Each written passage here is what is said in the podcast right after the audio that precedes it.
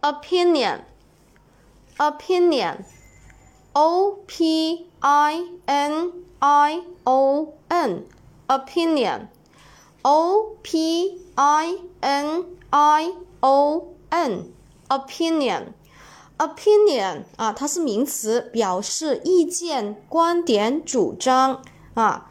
这个单词是非常常用的啊。那关键我们怎么秒记呢？后面我们会讲啊。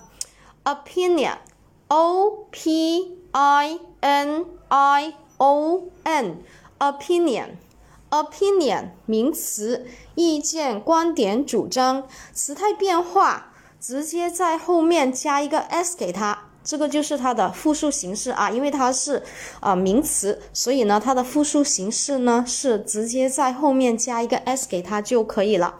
下面呢，我们重点来说一下这个单词的记忆方法。